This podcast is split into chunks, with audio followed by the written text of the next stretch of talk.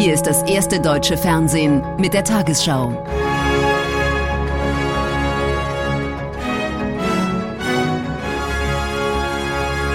Heute im Studio Susanne Daubner. Guten Abend, meine Damen und Herren, ich begrüße Sie zur Tagesschau. Deutschland hat ebenso wie mehrere andere Staaten seine Bürgerinnen und Bürger aufgerufen, die Ukraine zu verlassen. Das Auswärtige Amt warnte zudem vor Reisen in das Land. Zuvor hatten die USA vor einem möglicherweise bald bevorstehenden Angriff Russlands auf die Ukraine gewarnt. Die Regierung in Moskau wies das erneut zurück und sprach von Propaganda. Auch heute, Russland setzt die gemeinsamen Militärübungen mit Belarus fort. Für das Manöver soll Russland etwa 30.000 Soldaten nach Belarus verlegt haben. An die russisch-ukrainische Grenze insgesamt mehr als 100.000. Unterdessen bereitet sich auch das Auswärtige Amt in Berlin auf eine mögliche Eskalation vor.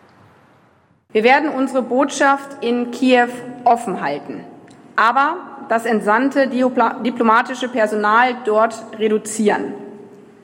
Das betrifft auch die entsandten Beschäftigten der Mittler- und Durchführungsorganisationen wie GEZ und KfW und die deutschen Auslandslehrerinnen und Auslandslehrer.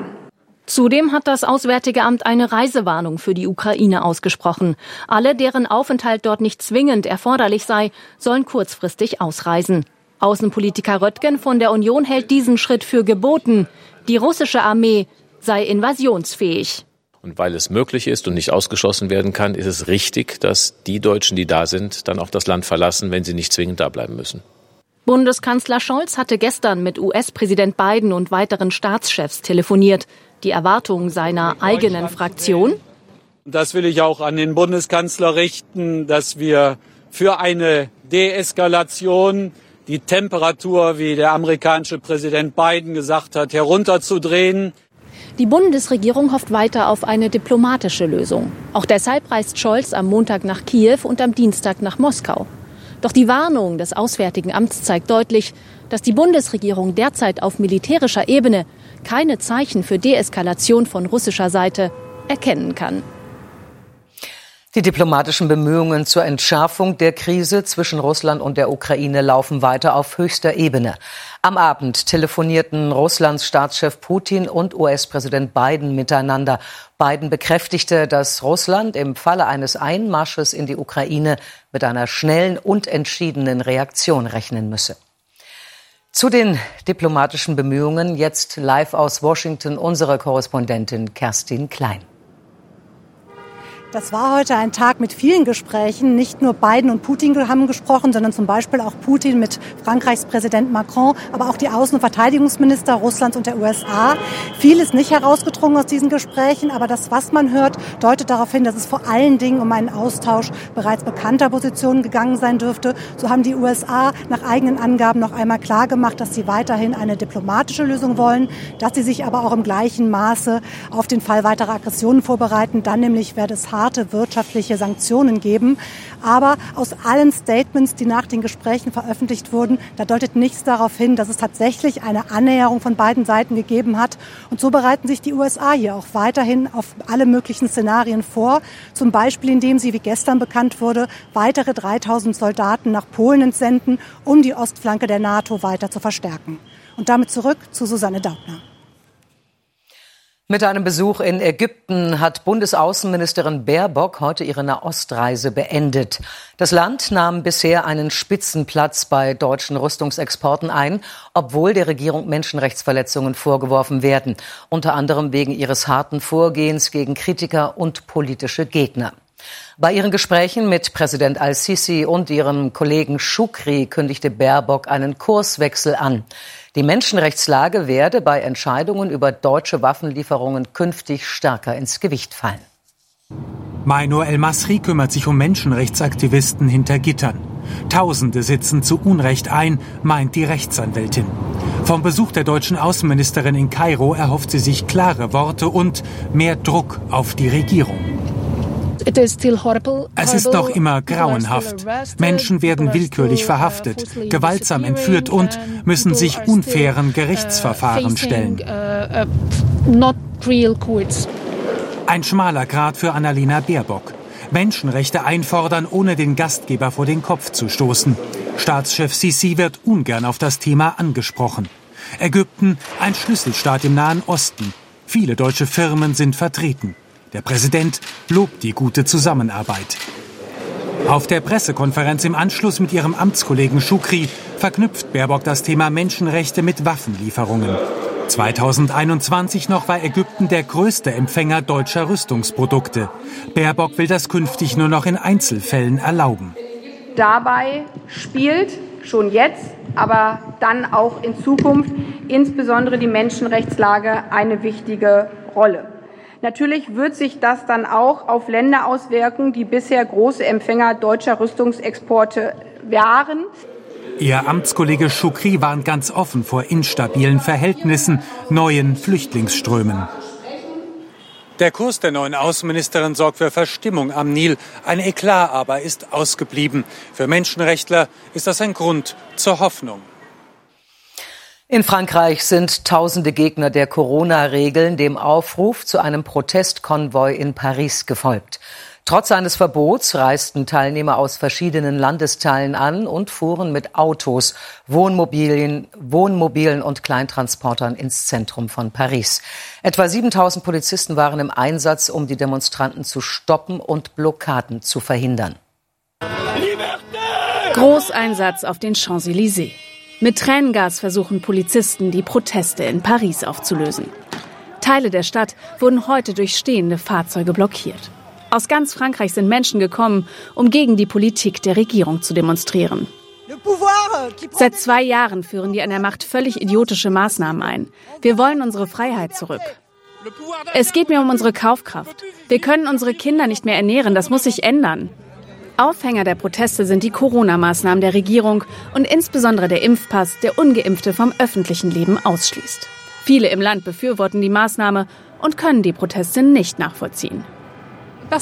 Ich persönlich verstehe nicht, dass sich diese Bewegung gerade jetzt gegen Corona-Maßnahmen richtet, wo alles gelockert wird und sich die Lage verbessert. Die Menschen auf der Straße haben sich über das von der Polizei verhängte Demonstrationsverbot hinweggesetzt. Viele hat eine diffuse Wut nach Paris gebracht. Die Basis ist in der ganz normalen Bevölkerung angesiedelt. Kleine Händler, Handwerker, Angestellte, die durch zahlreiche Dinge verärgert sind, die vom Staat und der Regierung kommen. Also zentral aus Paris. Bisher gibt es mehr als 330 Verwarnungen und 54 Festnahmen. Nach tagsüber relativ friedlichen Protesten stellt man sich auf eine unruhige Nacht ein. Die kanadische Polizei hat mit der Räumung der von Gegnern der Corona-Maßnahmen besetzten Brücke zwischen Kanada und den USA begonnen. Lkw-Fahrer, die die wichtige Verkehrsader seit fünf Tagen blockierten, hatten zuvor eine gerichtliche Räumungsanordnung ignoriert. Viele von ihnen verließen die Brücke nun friedlich. Ihr Protest hatte massive Auswirkungen auf den Warenverkehr. Morgen tritt die Bundesversammlung zusammen, um ein neues Staatsoberhaupt zu wählen. Bundespräsident Steinmeier, dessen Bestätigung im Amt als sicher gilt, besuchte heute die Fraktionen von SPD und Union, die ebenso wie FDP und Grüne seine Wiederwahl befürworten. Auch die Abgeordneten von Linkspartei und AfD, die eigene Kandidaten ins Rennen schicken, trafen sich am Vorabend der Wahl. Jeweils mit einbezogen wurden die von den Landesparlamenten entsandten Wahlleute unter ihnen auch prominente Künstler. Wenn fünf SPD-Spitzenpolitikerinnen mit dem Schlagerstar Roland Kaiser gemeinsam ins Reichstagsgebäude gehen, dann ist bald Bundespräsidentenwahl. Der SPD-Parteichef ist stolz auf die bunte Mischung der Delegierten, die die SPD in die Bundesversammlung entsendet. Ist, das kann ich, glaube ich, für uns alle sagen, eine große Ehre auch, dass eben so viele prominente Stimmen auch aus Kunst, Kultur, aus Wirtschaft, aus Gewerkschaften, aber eben auch aus den Bereichen, die soziale Verantwortung für unser Land tragen, dass die alle mit dabei sind. Und für Saskia Esken ist der morgige Tag mit der Wahl des ähm, Bundespräsidenten Frank-Walter Steinmeier, der Wiederwahl, ein guter Tag für die Sozialdemokratie. Es ist aber auch ein guter Tag für unser Land. Bei der AfD-Fraktion, die mit dem eigenen Kandidat Max Otte in die Wahl geht, fällt die Bewertung Steinmeiers anders aus. Herr Steinmeier ist mitnichten ein Brückenbauer und äh, man hätte auch von dem Mann inhaltlich deutlich mehr erwartet. Und eben auch, was das Amt mit sich bringt, das hat er ja mitnichten ausgefüllt. Die Linkspartei hofft, dass das von ihrem Kandidaten, dem Mediziner Gerhard Trabert, angestoßene Thema der sozialen Gerechtigkeit im Land auch von Frank-Walter Steinmeier aufgenommen wird. Ich wünsche mir vor allen Dingen, dass Frank-Walter Steinmeier den Mut hat, in der nächsten Legislatur Defizite unserer Gesellschaft anzusprechen und deutlich etwas fürs Zusammenführen unserer Gesellschaft zu tun. Morgen stellen sich alle Kandidaten, darunter auch die von den Freien Wählern nominierte Kommunalpolitikerin Stefanie Gebauer in der Bundesversammlung zur Wahl.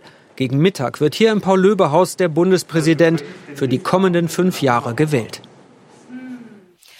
Die deutschen Athletinnen und Athleten haben bei den Olympischen Winterspielen drei weitere Medaillen errungen. Die 21-jährige Olympiadebütantin Hanna Neise gewann Gold im Skeleton. Die Damen-Ski-Langlaufstaffel holte Silber und Skispringer Karl Geiger auf der Großschanze Bronze. Der olympische Eiskanal bleibt weiter fest in deutscher Hand. Hanna Neisse ist neue Olympiasiegerin im Skeleton. Die 21-Jährige vom BSC Winterberg hatte ihre Nerven in allen vier Läufen im Griff und holte Gold für das deutsche Team. Die Medaillenränge knapp verpasst hat Tina Hermann. Sie wurde Vierte. Gestern Geburtstag, heute Bronze. Karl Geiger hat sich das schönste Geschenk selbst gemacht. Auf der Großschanze gelang dem 29-Jährigen im zweiten Durchgang der Sprung aufs Treppchen. Nach dem ersten Durchgang lag der Oberstdorfer nur auf Rang 6. 138 Meter waren nötig, um Bronze zu holen. Gold gewann der Norweger Marius Lindwig vor dem Japaner Ryo Kobayashi. Rang 5 gegen den zweitbesten Deutschen Markus Eisenbichler. Körperlich am Limit sorgte die 4x5 Kilometer Langlaufstaffel der Frauen für eine große Überraschung. Das Quartett um Katharine Sauerbrei, Viktoria Kahl, Katharina Hennig und Sophie Krehl holte sich verdient die Silbermedaille. Geschlagen wurden sie nur vom Team des russischen Olympischen Komitees. Bronze ging an Schweden. In der Fußball-Bundesliga musste Tabellenführer Bayern München am 22. Spieltag eine empfindliche Niederlage hinnehmen. Der Rekordmeister verlor beim Aufsteiger VfL Bochum mit 2 zu 4. Dieses Spiel und die Leistung der Mannschaft von Bochums Trainer Thomas Reis gegen den FC Bayern wird in die Bundesliga-Geschichte eingehen. Zunächst nimmt alles den erwarteten Gang und Bayern geht früh in der neunten Minute durch Lewandowski in Führung. Doch weder der Rückstand noch der Stromausfall im Stadion zu Beginn des Spiels störte den VfL. Ausgleich in der 14. Minute durch Antwi Ajay zum 1 zu 1. Nach dem Handspiel von Upamecano erzielt Locadia in der 38. Minute das 2 zu 1. Bochum dreht das Spiel und liefert eine unglaubliche Leistung ab. Rechtsverteidiger Gamboa lässt bei seinem ersten Bundesligatreffer überhaupt Torwart Ulreich keine Chance. 3 zu 1 und Bochum spielt wie entfesselt auf. Gerrit Holtmann mit seinem schwächeren rechten Fuß 4 zu 1. Die 8500 Zuschauer können ihr Glück kaum fassen. Der Bayern-Ansturm in der zweiten Hälfte bleibt aus, aber Lewandowski erzielt immerhin noch das zweite Tor. Bochum besiegt Bayern verdient mit 4 zu 2 und sorgt für Hochgefühl tief im Westen. Wolfsburgs Trainer Florian Kofeld bejubelt den zweiten Sieg in Folge nach zuvor langer Krise. Beim 2 zu 0 in Frankfurt dominieren zunächst allerdings die Gastgeber. Frankfurt in Schwarz hat die besseren Chancen in den ersten Minuten der Partie. Zunächst verpassen Boré und Lenz die Führung, anschließend nach Ecke von Lenz und Vorarbeit von Tuta Christian Jakic. Wolfsburg baut auf eine starke Defensive und hat dabei keineswegs nur Glück. Für Diskussionen sorgt ein Foul des Frankfurters Hintereggern Max Kruse. Die erste Entscheidung Freistoß wird nach Analyse der Bilder korrigiert. Das Foul im Strafraum und deshalb Elfmeter. Max Kruse selbst verwandelt. Es steht 0-1. Nach seiner Rückkehr nach Wolfsburg sein erster Treffer für den VfL. Die Entscheidung in der sechsminütigen Nachspielzeit. Der eingewechselte Luke Bacchio bestraft den Fehler von Hinteregger und sorgt für Wolfsburgs ersten Bundesliga-Auswärtssieg seit Ende Oktober. Und hier die weiteren Ergebnisse Mönchengladbach, Augsburg 3 zu 2, Freiburg Mainz 1 zu 1, Kräuter Fürth Hertha BSC 2 zu 1. Im Spiel Leverkusen gegen Stuttgart steht es kurz vor Ende 2 zu 1. Bereits gestern besiegte Leipzig Köln mit 3 zu 1. Morgen trifft dann Union Berlin auf Dortmund und Hoffenheim empfängt Bielefeld. Die Tabelle. München weiter an der Spitze vor Dortmund, Leverkusen und Leipzig. Auf den weiteren internationalen Plätzen Freiburg und Union Berlin. In der Abstiegszone Augsburg, Stuttgart und Schlusslicht Kräuter Fürth. Die Lottozahlen. 2, 13, 17, 31, 39, 48, Superzahl 6. Diese Angaben sind wie immer ohne Gewähr. Weitere Gewinnzahlen finden Sie auf tagesschau.de und im ARD-Text ab Tafel 580. Und nun die Wettervorhersage für morgen, Sonntag, den 13. Februar. Auch morgen bestimmt hoher Luftdruck unser Wetter. Den Nordwesten erreichen aber später die Wolken nordeuropäischer Tiefdruckgebiete, die auch sehr milde Luft heranlenken. Heute Nacht ist es oft klar. Vor allem in Küstennähe sowie in Schleswig-Holstein gibt's gelegentlich etwas dichtere Wolken, die dort auch am Tag unterwegs sind. Ansonsten scheint nach Nebelauflösung verbreitet die Sonne. Gegen Abend werden die Wolken auch im Nordwesten zahlreicher, es bleibt aber noch trocken. An der Nordsee heute Nacht leichte Plusgrade, sonst überall frostig bis minus 10 Grad an den Alpen. Morgen an Rhein, Mosel und Neckar über 10 Grad, sonst verbreitet einstellige Werte. Am Montag in der Westhälfte viele Wolken, etwas Regen und windig, sonst teils Wolken, teils längere Zeit sonnig. In den folgenden Tagen ist es wechselhaft, im Norden und Westen weiterhin windig.